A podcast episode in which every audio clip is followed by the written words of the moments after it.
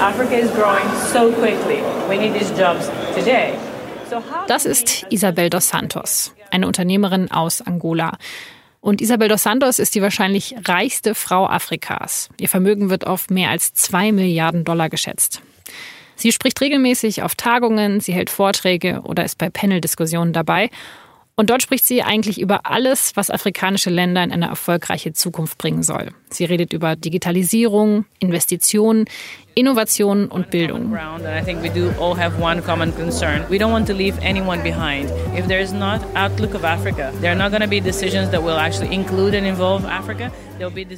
Und dabei stellt sie sich selber als Vorbild dar.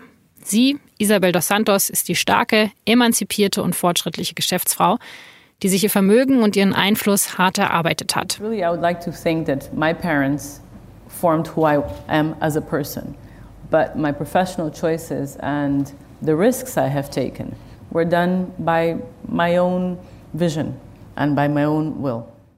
Was Frau dos Santos bei ihren Auftritten und Interviews nicht so gerne sagt, ist, dass sie die Tochter von José Eduardo dos Santos ist. Und das ist der ehemalige Präsident von Angola, der fast vier Jahrzehnte lang an der Macht war. Und inzwischen wird immer deutlicher, dass die vermeintliche Self-Made Woman massiv vom Einfluss ihres Vaters profitiert hat. Denn genau das zeigen die Luanda Leaks, benannt nach der angolanischen Hauptstadt. Die Luanda Leaks umfassen hunderttausende E-Mails, Verträge und Memos und die zeigen ziemlich gut die Interessenskonflikte und auch die Vetternwirtschaft der ehemaligen Präsidentenfamilie. Die Unterlagen wurden einer afrikanischen Whistleblower-Plattform zugespielt und die SZ hat dann diese Daten gemeinsam mit dem ICIJ ausgewertet, dem International Consortium of Investigative Journalists. Welche Vorwürfe es genau gegen Isabel dos Santos gibt und auch was Deutschland damit zu tun hat, darüber habe ich für die heutige Folge mit drei Kollegen gesprochen. Wir hören zuerst Nikolas Richter, den Leiter des Investigativressorts der SZ und Tobias Zick. Tobias arbeitet in der SZ Außenpolitik und war auch mehrere Jahre Korrespondent in Afrika. Er ist uns am Telefon zugeschaltet. Und unser aktueller Korrespondent für Afrika ist Bernd Dörries. Er war für uns in Angola unterwegs. Mit ihm spreche ich danach. Auch mit ihm habe ich telefoniert. Die Luanda Leaks sind heute unser Thema. Ich bin Laura Terbell und ich freue mich sehr, dass Sie zuhören. Das Thema der Podcast der Süddeutschen Zeitung.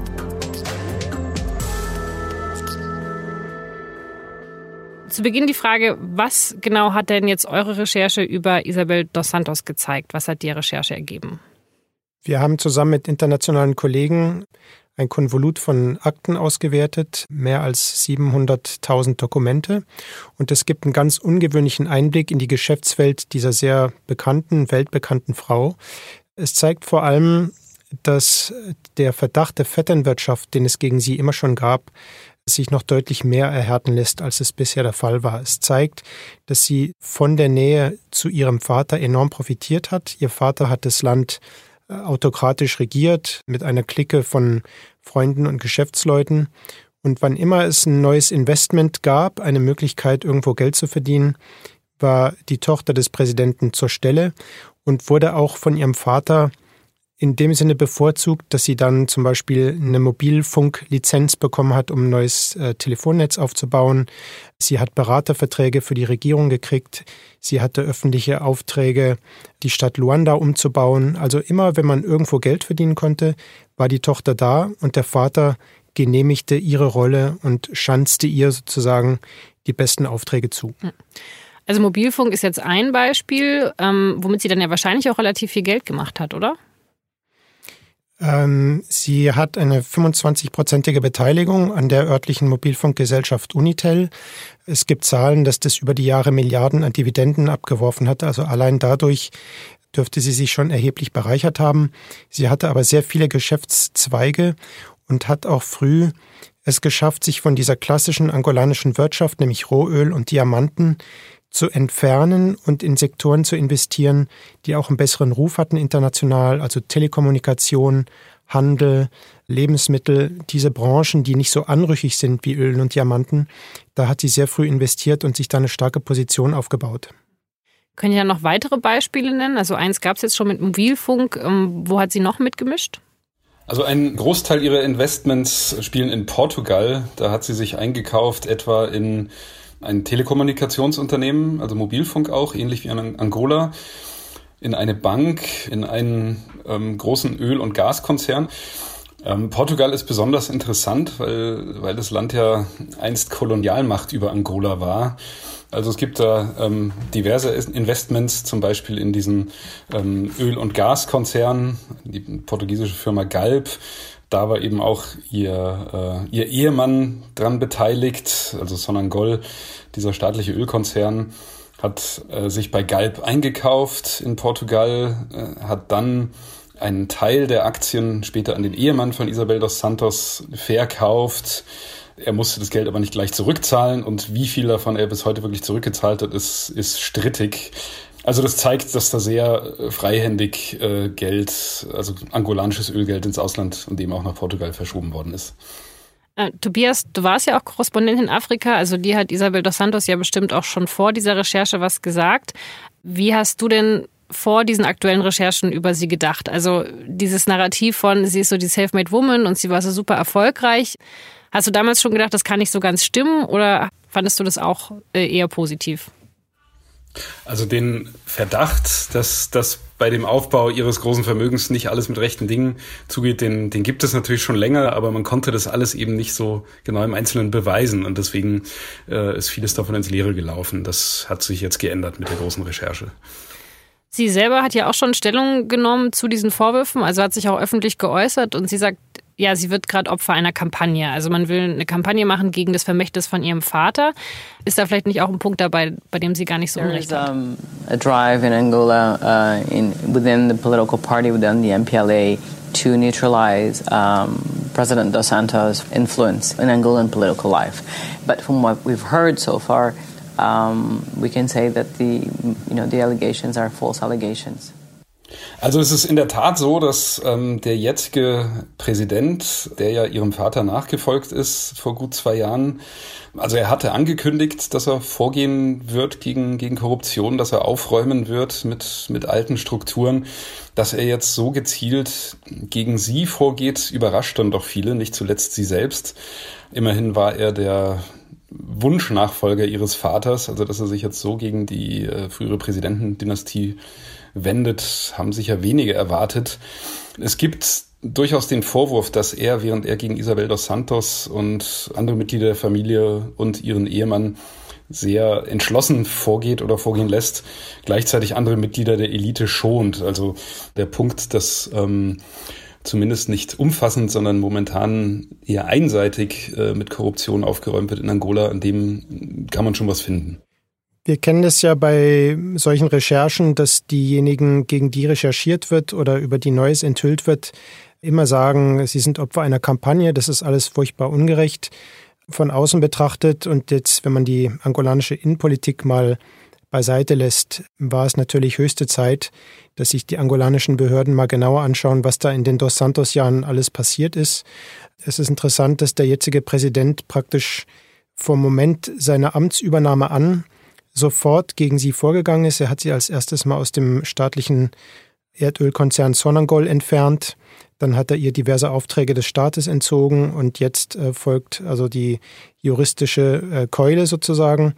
Das trifft bestimmt nicht die falsche, weil die Verdachtsmomente sehr dicht sind, aber es ist in der Tat immer ein bisschen verdächtig, wenn sich die Ermittlungen in einem solch korrupten Land, in dem eine Clique so lange geherrscht hat, dann nur gegen eine Person oder eine Familie richten und nicht gegen all die anderen Amts- und Würdenträger, die in all den Jahrzehnten auch mitverdient haben.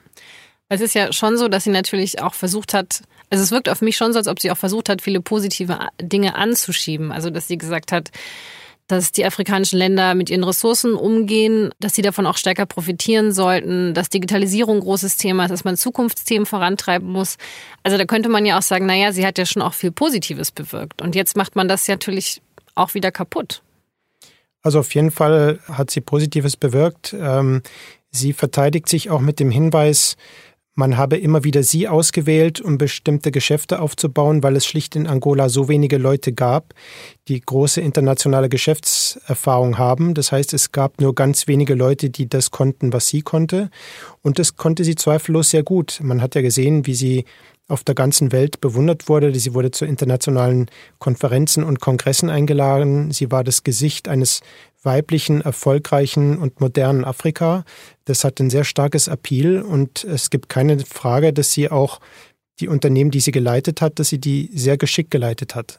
Andererseits muss man halt auch immer sehen, kriegen alle die gleichen Chancen, ein erfolgreiches Unternehmen aufzubauen. Und da muss man eben sagen, dass sie enorm bevorzugt wurde, weil sie eben immer gerade da war, wo Lizenzen, wo Aufträge vergeben wurden. Dadurch hatte sie gegenüber jedem anderen Konkurrenten, auch sehr guten Konkurrenten, einen eindeutigen Startvorteil.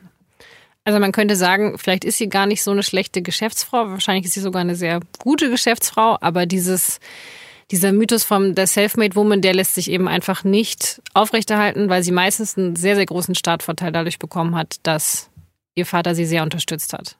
Sie hat der BBC ein Interview gegeben mit einem guten Zitat. Da hat sie gesagt, mein Satellitenfernsehen hat in Angola eine Million Abonnenten mittlerweile und äh, kein Mensch würde sich so eine Satellitenempfangsbox kaufen, nur weil mein Papa irgendein Dekret unterschrieben hat. Damit will sie sagen, die Leute sind meine Kunden, weil meine Firma einfach gut ist und gute Dienstleistungen zu einem guten Preis anbietet. Da ist bestimmt auch was dran.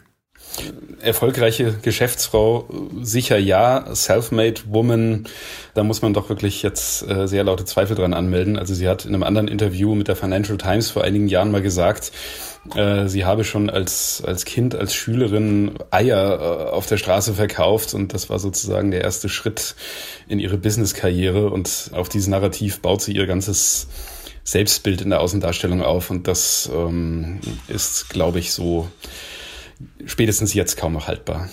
Ja, vielleicht hat sie ja Eier verkauft. Wieso ist das so unglaubwürdig? Sie hat ja in, in, in Angola eigentlich in ihrer Kindheit nur ganz wenige Jahre verbracht. Sie ist ja in der Sowjetunion auf die Welt gekommen, war dann kurz in Luanda, dann haben sich ihre Eltern getrennt und sie ist mit der Mutter nach London, wo sie eine Privatschule besucht hat, später das King's College. Sie ist eigentlich fast ihre ganze Kindheit und Jugend extrem privilegiert und abgeschottet aufgewachsen. Und es kann sein, dass sie, wie sie es auch erzählt, in Luanda auf dem Schulweg noch an grünen Bäumen vorbeigegangen ist. Aber das muss eine sehr kurze Zeit gewesen sein. Und ob sie in dem Alter tatsächlich in der Straße stand und Eier verkauft hat, ist auch nicht so ganz geklärt, wie viel davon Legende und wie viel davon Wahrheit ist.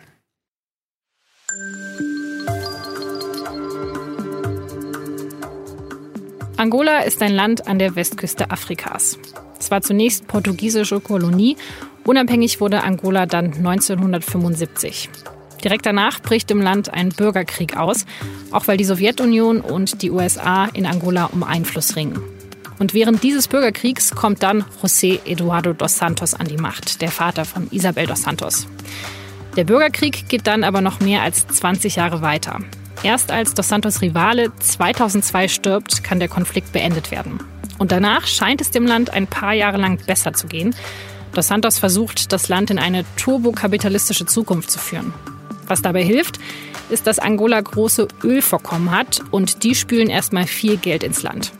Aber als der Ölpreis 2014 fällt, ist der Boom auch wieder vorbei.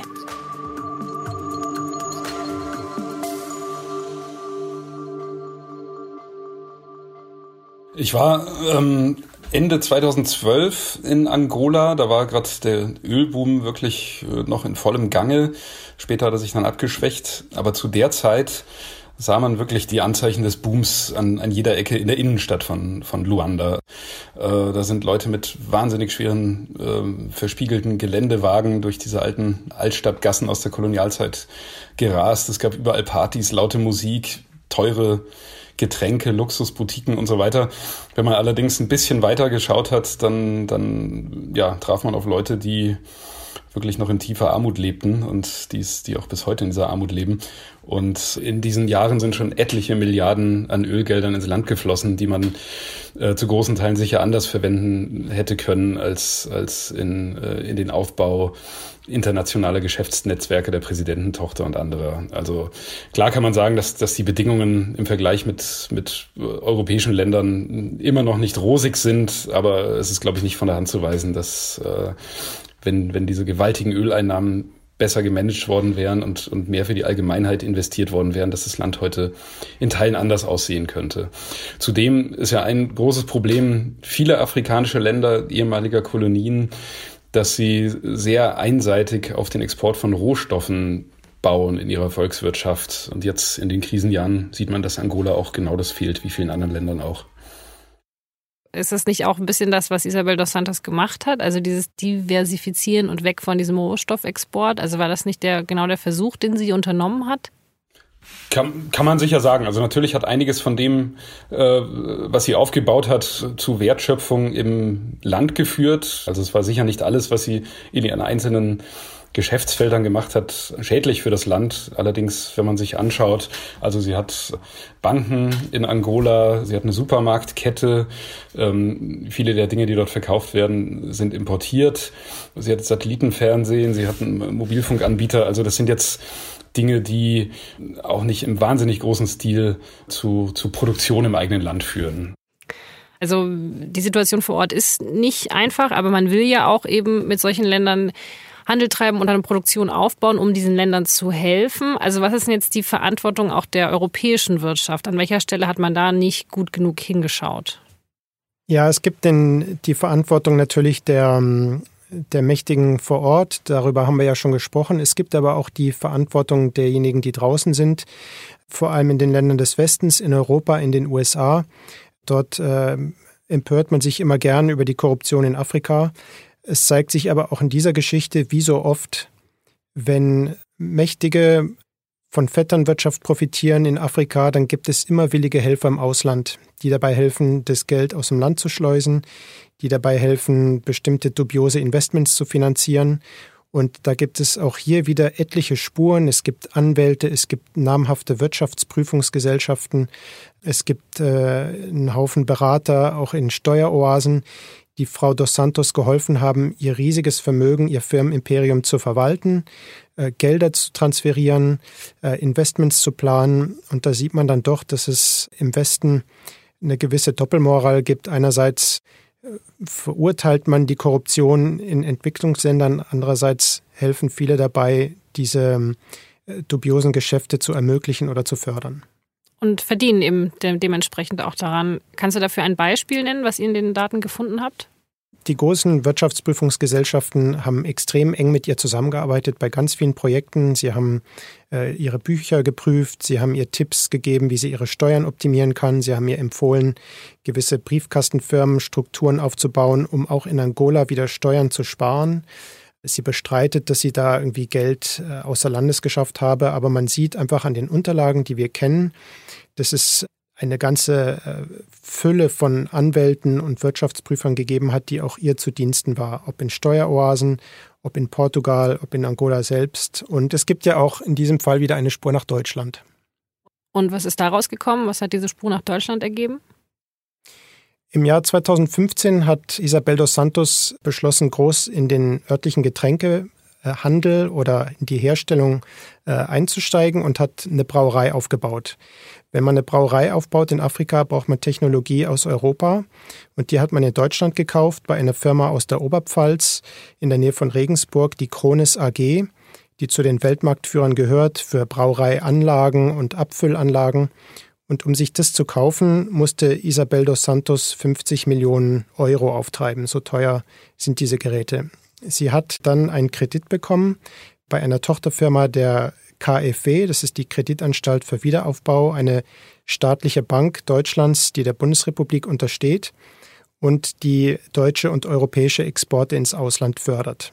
Und man hat dort nicht ganz genau hingesehen, wer eigentlich hinter dieser Brauereifirma stand. Es hätte eine leichte Recherche genügt, um festzustellen, dass es die Präsidententochter ist und dass die Präsidententochter auch hier von ihrem Vater bevorzugt worden war, weil er mit einem Dekret dieses Brauereiprojekt sozusagen genehmigt hat, weil er ihr Steuervorteile gewährt hat, weil er ihr einen Kredit versprochen hat. Also all das war schon sehr dubios, das hätte man auch leicht herausfinden können. Aber die KfW hat es eben nicht getan, sondern gesagt, naja, wir verlassen uns da auf eine örtliche Bank in Angola, mit der wir zusammenarbeiten. Die werden schon prüfen, dass das alles stimmt. Aber das haben sie natürlich nicht gemacht. Also die KfW oder die Tochterfirma der KfW sagt, wir haben die angolanische Bank überprüft, da war nichts dran auszusetzen und für alles andere waren wir nicht zuständig. Die Firma Krones, die die Brauereianlagen verkauft hat, sagt, sie habe gar nicht gewusst, dass Isabel dos Santos hinter dieser Bierfirma stand, was ein bisschen absurd ist, weil man das sogar im angolanischen Amtsblatt hätte nachlesen können. Hm. Also sind die europäischen Länder ja schon auch in gewisser Weise dafür verantwortlich, dass sowas möglich ist. Also dass Gelder veruntreut werden in diesen Ländern, dass diese Dinge passieren, weil man eben nicht genau genug hinschaut. Oder also viele würden ja wahrscheinlich auch sagen, naja, ist doch gut, dass wir da überhaupt was machen und es ist doch wichtig, da Projekte anzuschieben. Dann muss man vielleicht auch mal nicht so ganz genau hinschauen. Es gibt bei diesen Dingen in Deutschland immer eine gewisse Doppelmoral. Einerseits sagt man, wir in Deutschland arbeiten nur nach den höchsten Standards, wir wollen Korruption bekämpfen, wir wollen alles ganz sauber haben. Wenn man sich solche Geschäfte wie dieses Biergeschäft im Detail anschaut, dann sieht man immer wieder, dass im Grunde doch nicht genau hingeguckt wird. Man sagt dann, naja, für die Prüfung waren andere zuständig oder wir wussten von nichts. Im Grunde haben alle Beteiligten die Augen geschlossen und haben Frau dos Santos in diesem Bereich jedenfalls geholfen, dieses Geschäft aufzubauen. Wir haben auch mit Leuten in Bankenkreisen gesprochen über solche Geschäfte und die sagen, Mensch, wenn man in Afrika Geschäfte macht, äh, da taucht immer irgendein Schwager oder ein Cousin auf von irgendeinem mächtigen Politiker, der an irgendwas mitverdient. Wenn wir da jedes Mal so den ganz strengen deutschen Maßstab anlegen würden, dann wäre es de facto unmöglich, in Afrika überhaupt irgendein Geschäft zu machen, weil es immer irgendeinen Aspekt gibt, der dubios äh, oder anrüchig ist. Und die Experten, die damit oft zu tun haben, die sind dann so ein bisschen abgebrüht und sagen, naja, wir versuchen dann diese Risiken eher zu managen. Ganz ausschließen kann man sie nicht. Wir tun unser Bestes, aber wenn wir hier mit dem ganz peniblen Maßstab kommen, dann wird Afrika einfach komplett ohne westliche Te Technologie und Geschäfte auskommen müssen. Also ihr würdet sagen, dass Europa zu lax umgeht mit diesen einflussreichen Familien, die wir da jetzt zum Beispiel in Angola haben. Und häufig ist der Grund, dass man sagt, na ja, wir wollen ja mit denen Geschäfte machen und anders geht's halt nicht. Aber eigentlich ist es nicht diese sehr, wir wollen die ja unbedingt fördern und da müssen wir ein bisschen Kompromisse eingehen. Der eigentliche Grund ist aber sehr viel oft, dass es um die eigenen Geschäfte geht, dass man damit Geld verdienen möchte, würdet ihr sagen? Auf jeden Fall. Also für die Kronis AG ein 50 Millionen Auftrag für eine einzige Brauerei in Afrika. Das garantiert natürlich auch in Deutschland wieder Arbeitsplätze für, für ein Jahr oder mehrere Jahre. Und natürlich sind die deutschen Interessen hängen immer an den deutschen Arbeitsplätzen, egal mit welchen Firmen man es zu tun hat. Wir haben ja schon über andere äh, Fälle berichtet, wo auch immer der Verdacht von Auslandsbestechung im Spiel war, zum Beispiel Siemens, wie die Geschäfte in China machen, um ihre Medizingeräte zu verkaufen. Also Deutschland schaut da sehr auf seine eigenen Interessen. Man will die Deals abschließen, man will die Aufträge, man will die Arbeitsplätze und im Notfall drückt man dann eben alle Augen zu. Aber habt ihr jetzt denn schon Hinweise darauf, dass Leute sagen, sie verändern jetzt was oder dass jemand genauer hinschaut? Oder ist eigentlich was von diesen Vorwürfen wirklich justiziabel, dass es vielleicht auch ein Verfahren nach sich ziehen wird? Könnt ihr das schon abschätzen? Ich kann mir vorstellen, für die Kronis AG als Industrieunternehmen ist das allenfalls ein kleineres Imageproblem, das sich, das sich auch bald wieder lösen wird. Ähm, bohrender sind die Fragen, glaube ich, gegenüber der KfW IPEX Bank, die das finanziert hat. Das ist eine Tochter der KfW, das ist eine staatliche Bank, die untersteht der Bundesregierung. Und da muss sich die Bundesregierung schon fragen lassen, nach welchen Standards sie diese Fördergelder, diese Exportförderung eigentlich vergibt, diese Kredite, warum man da nicht näher hinschaut und warum einerseits die Bundesregierung immer sagt, sie ist gegen Korruption und will saubere Geschäfte in aller Welt. Und wenn man sich dann so ein Geschäft mal ganz genau anschaut, dann sieht man, dass da eigentlich gar nichts passiert. Kurz zu Portugal. Es ist ja schon ähm, Ende Dezember, also jetzt kurz vor unserer Veröffentlichung, hat ja die angolanische Justiz angeordnet, äh, die Vermögenswerte von Isabel dos Santos und ihrem Ehemann im Land einzufrieren. Und da gibt's diese portugiesische Politikerin Ana Gomes, die sagt, naja, bei so einem Urteil kann jetzt auch die portugiesische Justiz und können die portugiesischen Behörden nicht mehr wegschauen. Die müssen jetzt genauer hinschauen und, und werden sicher äh, mehr Ermittlungen auch hier in Europa anleiern. Es gibt aber auch Leute wie etwa den portugiesischen Chef von Transparency International, der da, der da skeptisch ist. Der sagt, das wird ein bisschen Aufsehen erregen, aber solange keine ganz konkrete Aufforderung der angolanischen Justiz an die Kollegen in Portugal kommt, äh, werden die von sich aus vermutlich auch nicht viel tätiger werden als bisher. Isabel dos Santos ist ja gerade in London. Kann diese Recherche Ihnen überhaupt was anhaben? Was, womit rechnet ihr da? Man sollte jetzt nicht zu sehr spekulieren, was die Justiz alles macht, weil es muss jetzt erst alles aufgeklärt werden, aber interessant ist, dass sie sich in dem Interview mit der BBC ausdrücklich die Möglichkeit vorbehalten hat, für die Präsidentschaft in ihrem eigenen Land zu kandidieren. Das hilft ihr jetzt vielleicht auch, die Vorwürfe abzuwehren, weil sie kann dann sagen, ähm, ich will ja als Präsidentin kandidieren und der jetzige Präsident äh, versucht mich von der Macht fernzuhalten, deswegen macht er all das. Das ist eigentlich eine sehr geschickte Verteidigungshaltung. Ob sie den Angolanern eines Tages wirklich als Präsidentin zu vermitteln ist, äh, sie wirkt ja so, als habe sie sich sehr von ihrem eigenen Volk entfernt. Das ist natürlich höchst fraglich.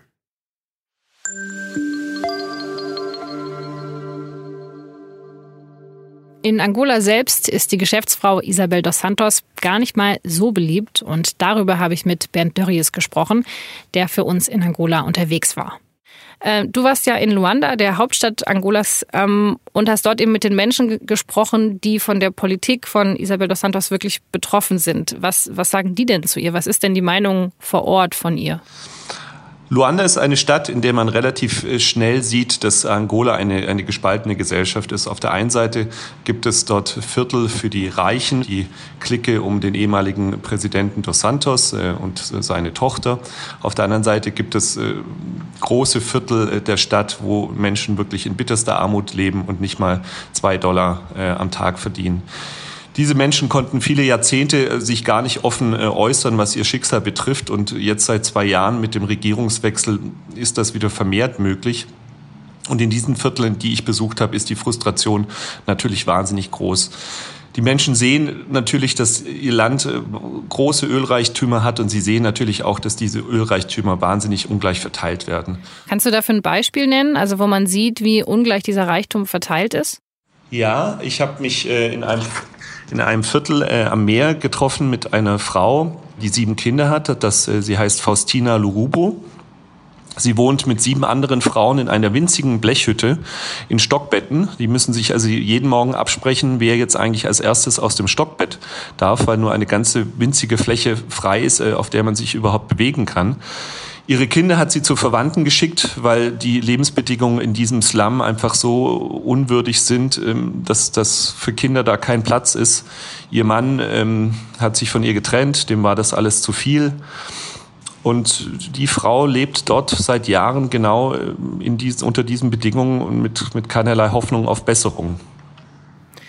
Und also wieso wird dieser Frau nicht geholfen? Also man könnte doch eigentlich diese Reichtümer, die das Land hat, dafür einsetzen, dass es diesen Menschen besser geht. Faustina Lorubo ging es äh, viele Jahre lang sehr gut. Sie hat in einer kleinen Hütte am, am Strand gewohnt. Ähm, ihre ganze Familie lebte vom Fischfang, bis die Clique um den Präsidenten auf die Idee gekommen ist, in dieser schönen Strandlage doch eine moderne neue Stadt mit Bürogebäuden und Hochhäusern zu bauen. Faustina Lorubo und viele hundert andere Familien wurden dann vertrieben. Ihnen wurde über die Jahre immer wieder versprochen, dass, dass für adäquaten Ersatz gesorgt wird. Aber die regierende Herrscherklicke, denen ist das einfach völlig egal. Und ist es den Menschen bewusst, wer dafür verantwortlich ist? Also sagen die auch, naja, an meiner Lage sind eben die Herrschenden schuld, diese Elite? Ja, ich habe mit vielen Bewohnern gesprochen und die haben alle gesagt, ähm, während es der Familie dos Santos äh, wunderbar geht, während die immer neue Villen und ähm, Einkaufszentren gebaut haben in der Hauptstadt, hat sich für uns äh, gar nichts verändert, leben wir weiter im Dreck. Äh, allein in den letzten Wochen in dieser Siedlung sind mehrere Frauen an Cholera gestorben, weil die hygienischen Bedingungen so katastrophal sind. Was mich ja interessieren würde, du berichtest ja schon länger über, über Afrika, also bist unser Korrespondent für den afrikanischen Kontinent und es war ja auch schon immer so eine sehr schöne Geschichte von Isabel dos Santos, also dass man mal was äh, Positives erzählen konnte. Also hast du vor dieser Recherche vielleicht auch anders über sie gedacht oder war man sich da eigentlich schon sicher, okay, so richtig gut kann das eigentlich nicht so funktionieren, wie sie das behauptet? Ich glaube, für diejenigen, die sich dafür interessiert haben, ist das seit Jahren klar, dass ähm, Isabel dos Santos natürlich äh, davon profitiert hat, dass äh, ihr Vater der Präsident von Angola ist. Spätestens seit 2013 muss das auch jedem klar gewesen sein, der in Angola investiert hat.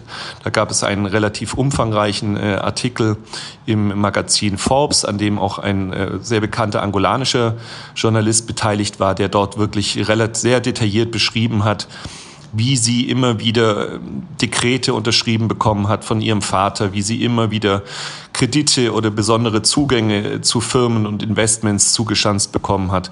Aber es hat eben vor allem in Europa lange Zeit auch niemanden interessiert, weil man natürlich auch ganz gerne mal eine Erfolgsgeschichte aus, aus Afrika hören wollte von einer äh, jungen Millionärin oder vielleicht sogar Milliardärin, die erfolgreich äh, Geschäfte macht, die auch attraktiv aussieht, die ein sympathisches Lächeln hat. Das war eine Geschichte, die, die, die sie gerne erzählt hat und die man in Europa gerne gehört hat. Und jetzt merkt man, so ganz kann diese Geschichte eigentlich nicht stimmen.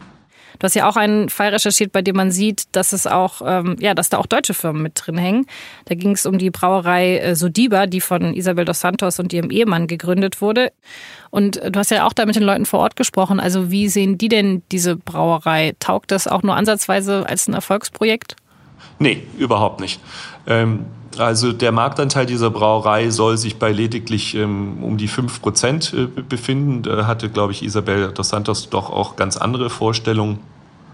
Die Eröffnung dieser Brauerei fiel natürlich so ein bisschen in die, in die Zeit, in der ihr Vater auch aus dem Amt gedrängt wurde, in der sie sehr viel kritischer gesehen wird in der, in der Öffentlichkeit, in der man das erste Mal öffentlich Kritik an ihr äußern darf. Und ein Teil dieser Kritik äh, manifestiert sich auch dadurch, dass die Bewohner Angolas ihr Bier nicht trinken wollen, weil sie keine Lust haben, die korrupte Präsidententochter zu unterstützen.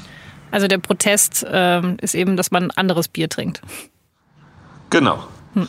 Also die Zahlen sind, sind nicht öffentlich. Ähm, ich kann da nur mutmaßen. Ich habe die Brauerei besucht. Ähm, da war Totenstille. Ähm, da ist kein einziger, kein einziger Lastwagen rein oder rausgefahren. Auch in der Hauptstadt wird dieses Bier nur sehr, sehr selten verkauft. Also es würde mich, würde mich doch sehr, sehr wundern, äh, wenn dort gerade Gewinne äh, erwirtschaftet werden. Gewinner aus meiner Sicht ist vor allem die deutsche Firma, die die Abfüllanlage geliefert äh, hat und die ja auch bezahlt bekommen hat. Und die finden das wahrscheinlich gar nicht so schlimm oder fanden das wahrscheinlich ganz praktisch, dass sie da Geschäfte machen können mit der, äh, mit der Präsidententochter, weil dann läuft es wahrscheinlich alles ein bisschen einfacher. Genau, das hat mir ein Mitarbeiter dieser Firma gesagt, dass äh, zu dem Zeitpunkt, als er dort verhandelt hat, ähm, hat er das überhaupt gar nicht kritisch gesehen, dass er da mit einer korrupten Herrscherfamilie zu tun hat, sondern ganz im Gegenteil. Für ihn war für ihn war das Faktum, dass die Präsidententochter, der selbst an dem Geschäft beteiligt ist, äh, eine, eine Garantie, dass auch das Geld hm. kommt. Heute sieht er das ein bisschen anders und sagt, dieses Geschäft hätte es so nicht mehr gegeben. Ähm, lässt du diese Ausrede gelten oder könnte es nicht auch anders gehen? Also wie könnte man denn Projekte machen in Angola, die wirklich den Leuten dort vor Ort helfen und eben nicht der, den Unternehmen in Deutschland? Ja, das sehe ich ziemlich zwiespältig. Ich meine, ich glaube, bei Afrika guckt man vielleicht immer ein bisschen genauer hin, als, als, als man das vielleicht in China tut, weil all diese Kritik an diesem Projekt ähm, könnte man natürlich jetzt bei Volkswagen in China genauso äußern, wo die Menschenrechtslage womöglich sogar noch schlimmer ist, ist als, als in Angola. Ich glaube jetzt nicht, dass man im Umkehrschluss gar keine Geschäfte mehr machen sollte mit, mit, mit afrikanischen Ländern, in denen die Herrschaftssysteme äh, schwierig sind. Hm. In diesem speziellen Fall ist es natürlich schon sehr kurios und moralisch fragwürdig, dass eine staatseigene deutsche Bank und ein deutsches Unternehmen mit seinem Handelsvertreter in, in Afrika auch wahrscheinlich mit Absicht gar nicht genau wissen wollte, wer Isabel dos Santos ist ähm, und, und wie, sie, wie sie an ihr Geld und an ihr Vermögen gekommen ist. Hm. Aber das ist ja ein interessanter Vergleich. Also würdest du sagen, naja, da ist schon alles nicht so optimal gelaufen, aber es läuft halt auch in sehr vielen anderen Ländern der Welt auch nicht optimal. Ja, das muss man wahrscheinlich leider so sagen. Also ähm, wir, wir Deutschen suchen uns dann vielleicht Beispiele raus wie dieses, wo wir, wo wir dann sehr genau hinschauen und, und oft schauen wir dann nicht so genau hin, weil ich glaube, wenn, wenn jetzt die vielen, vielen Länder auf der Welt, wo die demokratischen Rechte doch sehr eingeschränkt nur gelten. Ähm, wenn man mit all diesen Ländern keine Geschäfte mehr machen würde, würde natürlich die deutsche Exportwirtschaft nicht so dastehen, wie sie heute dasteht. Das ist natürlich ein Dilemma. Und gibt es irgendwas, was man besser machen könnte oder wie man dieses Dilemma lösen kann oder nicht? Ähm, man kann es sicher lösen. Es gibt ja also wir, wir haben ja vorhin schon darüber gesprochen, dass, dass die Welt gerne eine, eine erfolgreiche afrikanische Unternehmerin äh, äh, gesehen hätte, diese, diese sich an dieser Erfolgsgeschichte ja so ein bisschen auch mitgefreut hat. Bloß hat man sich eben in Isabel dos Santos die, die falsche rausgesucht. Und es gibt viele tausend ähm, afrikanische Unternehmer, die vielleicht nicht so leicht an, an Kredite kommen, die aber, aber mit großem Engagement und mit, mit großen Innovationen versuchen, äh, sich etwas aufzubauen. Und natürlich kann man, kann man die unterstützen.